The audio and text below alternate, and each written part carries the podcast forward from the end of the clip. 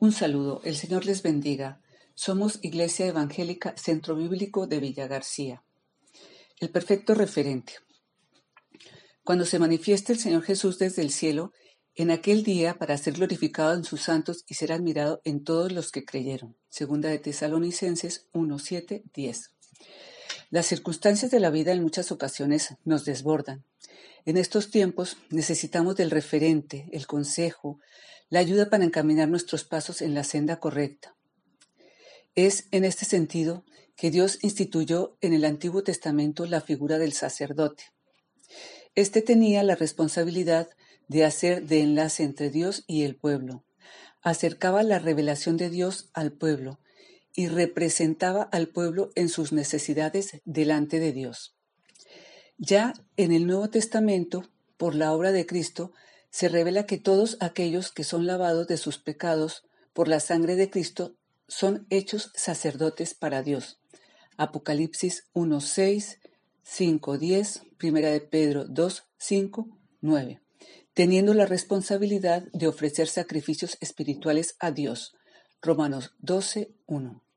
Sin embargo, conociendo a muchos sacerdotes, personas que ofrecen consejo y guía para encaminarnos nos damos cuenta de que estos sacerdotes también necesitan ayuda. Y en ocasiones percibimos que necesitan más ayuda que nosotros mismos. Están, al igual que cada uno de nosotros, inmersos en el pecado. Hebreos 5, el 1 al 3. Así se nos presentan como débiles hombres. Hebreos 7, 28.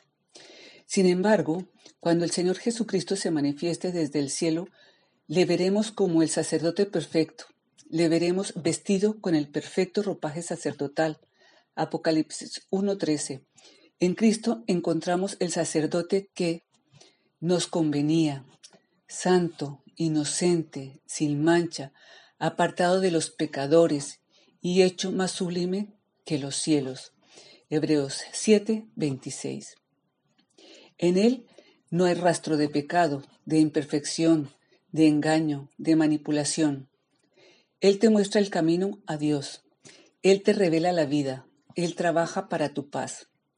Es por ello que ante la perspectiva de aquel día en que podremos ver a Cristo en todo su esplendor, hoy, en este día, podamos comenzar a admirar a Cristo, pero sobre todo a manifestar la gloria de Cristo en nuestras vidas. Porque hay algo que, que me estremece de las palabras de Pablo en 2 de Tesalonicenses 1.10. Cristo, el sacerdote perfecto, manifiesta su gloria y su hermosura en la vida de aquellos que creemos en Él. Cristo es glorificado en sus santos, es admirado en todos los que creyeron.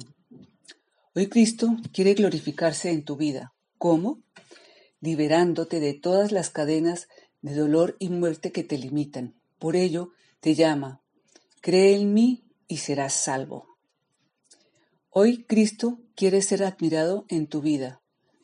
¿Cómo? Cuando aquellos que te rodean puedan ver la transformación de tu vida en paz y esperanza. Cuando puedan ver el gozo de la salvación en ti, libres del luto, de la queja, libres del silicio, del derrotado. ¿Estás viviendo hoy el poder y la gloria de Cristo en tu vida o continúas anclado en el lamento la debilidad y la derrota? Cristo es el perfecto referente para la victoria. Deposita toda tu confianza en Él.